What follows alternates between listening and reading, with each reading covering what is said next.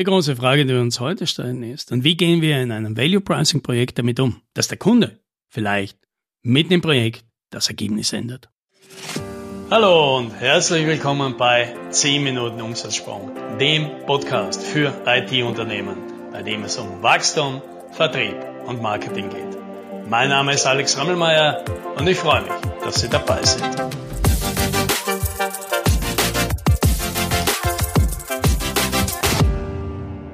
Es ist eine häufige Sorge, die natürlich aus der Erfahrung kommt, dass Kunden in Softwareprojekten und Dienstleistungsprojekten irgendwann mitten im Projekt draufkommen, dass sie viele Dinge anders wollen, als sie am Anfang gedacht haben. Und dann geht die Diskussion natürlich los, was davon ist natürlich zu erwarten, welches ist doch normal, was ist im Begriff, was ist nicht dabei, was ist nachvollziehbar, was nicht und so weiter. Und es ist schwierig, aus dieser Diskussion mit einem guten Prophet, einer guten Beziehung und einem guten Projekt wieder rauszukommen. Und weil das schon viele erlebt haben, ist natürlich der Wunsch groß, hey, wir legen möglichst wenig fest oder nur ganz grob und den Rest machen wir im Iterativ, im Agil, wie man dann heute so schön sagt. Und das wird jetzt natürlich bis zum gewissen Grad schwierig in einem Value Pricing Projekt, weil ich ja dem Kunden vorher schon sage, wie viel er bekommen wird und was er dafür bezahlen muss. So, und wie geht das jetzt zusammen?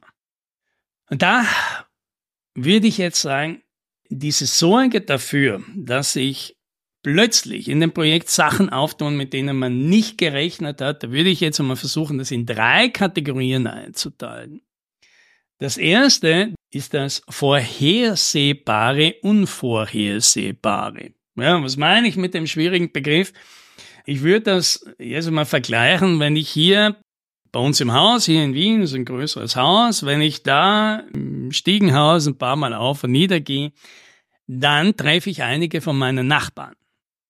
Ich weiß nicht, wie viele, ich weiß nicht wo, ich weiß nicht wen, aber ich bin mir ziemlich sicher, dass ich einige treffe, weil da einfach ständig Leute sind und man einige davon trifft. Und genauso ist das eben in einem Software- oder in einem Dienstleistungsprojekt. Man weiß nicht ganz genau, welche Probleme man treffen wird.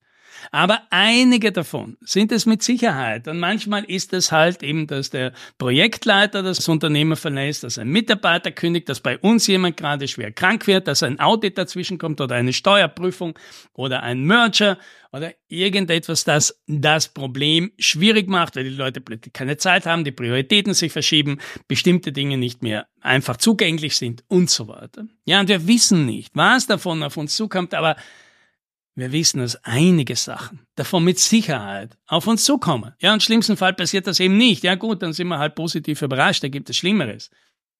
Aber das kann man einkalkulieren, auch wenn man nicht genau weiß, was man einkalkuliert. Und darüber haben wir in einem der vorigen Podcasts schon mal gesprochen.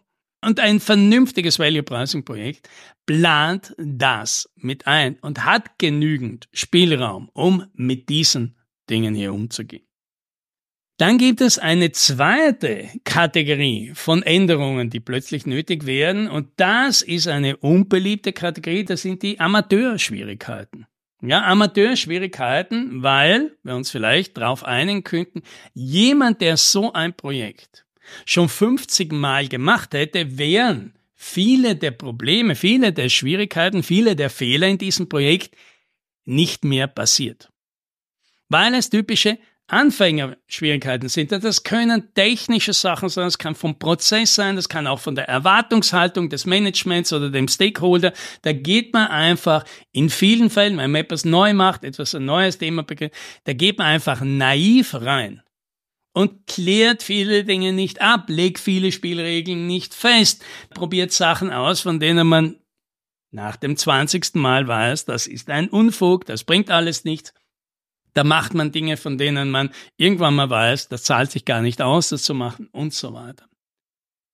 Und wenn ich natürlich sage, ich habe aber diese ja, Amateurschwierigkeiten, ja, das niemand will gerne natürlich Amateur sein, vor allem wenn er Geld dafür will, ja, aber letztendlich, ja, unter uns gesprochen, ist das halt manchmal so, wenn man neue Dinge wagen.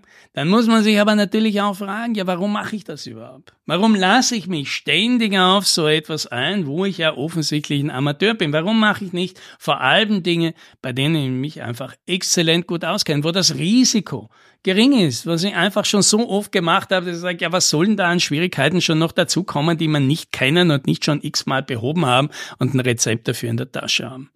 Und das ist natürlich eher eine strategische Frage ja, meiner Positionierung, welche Kunden ich ablehne, welche Projekte ich extra suche und welche ich eben nicht machen will, weil ich genau weiß, dann laufe ich in all diese Anfängerschwierigkeiten rein.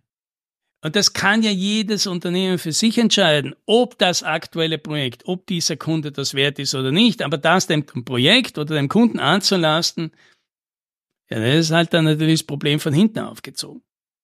Also das heißt, viele dieser Probleme wird es nicht geben, wenn wir uns auf die Sachen konzentrieren würden, die wir eben richtig gut können. So, und dann kommt der dritte Punkt. Und das ist eben die Befürchtung, ja, dann ist man im Projekt und dann kommt der Kunde plötzlich drauf, er will doch was anderes und das schaut anders aus und er hat jetzt seine Meinung geändert und er hat jetzt neue Erkenntnisse und wirft das ganze Projekt um und äh, verhandelt das Ergebnis neu, will aber den Preis nicht neu verhandeln. Und da würde ich jetzt tatsächlich hinterfragen, ändert der Kunde wirklich sein Ergebnis dabei? Und das, glaube ich, hängt jetzt sehr davon ab, was ist denn, was bezeichnen dann alle als das Ergebnis? Und da würde ich jetzt sagen, die meisten Softwareanbieter glauben, ihr Ergebnis ist eben die Erstellung einer Software. Ja. Und das würde ich sagen, nein, das glaube ich nicht. Der Kunde will ja eine Software, weil diese Software in seinem Unternehmen etwas Bestimmtes bewirken soll. Und da würde ich hinterfragen, das eine, was der Kunde jetzt will, ändert er das wirklich, diesen Wunsch? Ja, nehmen wir ein Beispiel. Ganz klassisch, der Kunde möchte halt irgendeinen Prozess, irgendeinen Ablauf, der derzeit halt noch in vielen einzelnen Dokumenten und Tools und Papier und Fax und so weiter ist, der möchte jetzt alles streamlinen, ja, äh, wie man so schön sagt, digitalisieren, also Software unterstützt, von vorne bis hinten, durchgängig machen. Und warum will er das? Der will das ja nicht, weil man heutzutage digitalisieren muss, sondern weil er halt all diese Vorteile haben will, die so ein digitalisierter Prozess dann eben bieten würde. Dass er 24 mal 7 läuft, dass es keine Tippfehler gibt, dass der Zustand jederzeit überwacht werden kann, dass man von Kündigungen und Krankheit und Urlaub viel weniger betroffen ist und, und so weiter. Ja, ich brauche jetzt nicht alle Vorteile der Digitalisierung erklären, aber das sind die Vorteile, die jemand will. Und jetzt würde ich stark hinterfragen, ob sich das in einem typischen Projekt wirklich ändert. Kommt der Kunde plötzlich her und sagt, du, ich habe mir das überlegt, ich will diese Vorteile, dass das alles bei mir gestreamlined und ohne Probleme und so weiter abläuft, das will ich jetzt nicht mehr. Ich will jetzt ganz was anderes. Ich will, dass ihr mir jetzt einen Webshop baut oder so. Also das passiert ja nicht immer. Das sind die völlig verrückten Fälle, ja, das ist ein anderes Papier. Aber in Wirklichkeit ändert der Kunde, wenn im Projekt seine Meinung, wie denn dieses Ergebnis am besten zu erreichen ist. Und ganz klassisch sind da natürlich Sachen am Frontend, also an der Benutzeroberfläche. Wenn er das erste Mal eine sieht, dann fallen ihm natürlich viele Dinge auf, die er anders gerne hätte. Ja, da hätte er gern noch ein Feld und da braucht er im Moment drei Klicks und er hätte gern nur noch einen Klick dafür und wenn er da drückt, dann hätte er noch gerne das eingeblendet. Und da fallen dem Kunden natürlich sehr viele Dinge ein, die er dann gerne hätte. Aber das ändert ja das Ergebnis nicht. Das ändert ja nichts daran, dass die grundsätzliche Aufgabe ist, dass zum Schluss dieser Prozess, um den es da geht, von vorne bis hinten abläuft. Das ändert sich nicht. Und das, das ist die schwierige Aufgabe im Value Pricing, dass man dieses Ergebnis verteidigt. Und dass man das von vornherein eben klar macht, dass man hier eben kein Software-Weihnachtsmann ist, bei dem man ständig Wünsche einkippen kann, sondern dass man dieses Ergebnis beschreibt, indem das Ergebnis beschreibt, also sagt, wann würde der Kunde erkennen, ja, woran erkennt er, dass dieses Projekt digitalisiert ist. Und da steht nirgends drin, dass er statt drei Klicks nur einen braucht. Und da steht nirgends drin, dass er diese Ansicht hat und dass er dieses Feld sieht. Das heißt nicht, dass das nicht legitime Wünsche sind. Und dass das natürlich für die Benutzerfreundlichkeit und vielleicht auch für die Akzeptanz der Mitarbeiter alles gut und sinnvoll wäre. Aber für das Ergebnis, das wir jetzt erreichen wollen, ist das alles irrelevant. Weil das können wir auch mit drei Klicks erreichen statt mit einem. Ja, es ist ein bisschen mehr Zeit, aber die große Frage ist, was für einen Unterschied würde es denn tatsächlich machen? Denn die meisten haben schon erlebt, dass ganz viele Dinge, die der Kunde sich extra gewünscht hat und Funktionen, auf denen er bestanden hat, er sie nie benutzt hat.